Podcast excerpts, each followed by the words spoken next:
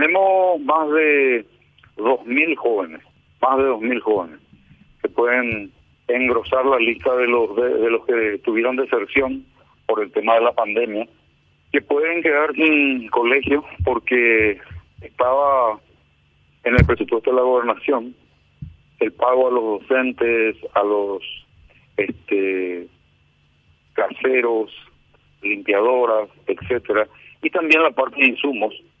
Pero lastimosamente el Congreso Nacional, ¿verdad? Eh, esa, ese rubro, ese objeto de gasto, decidió cortar por los problemas que hay con el pago que hacen algunas gobernaciones a las ONG. No, no es muy claro, ¿verdad? Entonces decidieron cortar. Y justo en ese rubro, ¿verdad? Eh, estaba imputado, ¿verdad? Eh, digamos, eh, el objeto de gasto que, que era para pagar.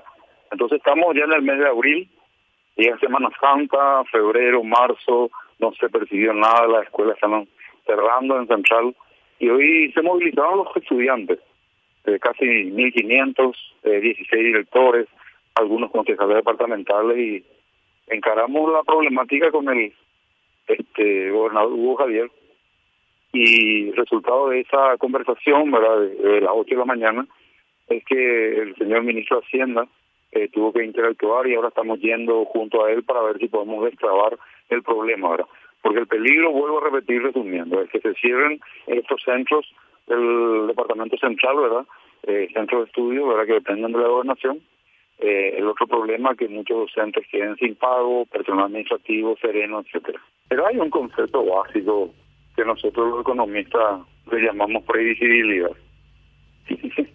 no podés dos años de pandemia tener este más de cuatro mil instituciones sin intervenir, porque sabes que la pandemia en algún momento se va a ir, como, como ocurre ahora.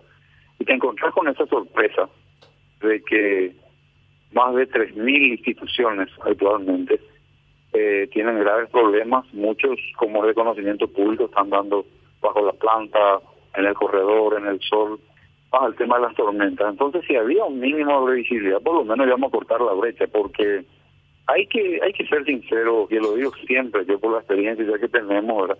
esa articulación nosotros no estamos viendo entre la gobernación, la intendencia y el MEC central. Si hubiese habido una articulación, porque lo que vos decís es como el principio de las ciencias económicas, ¿verdad? Escasez de recursos y necesidades ilimitadas.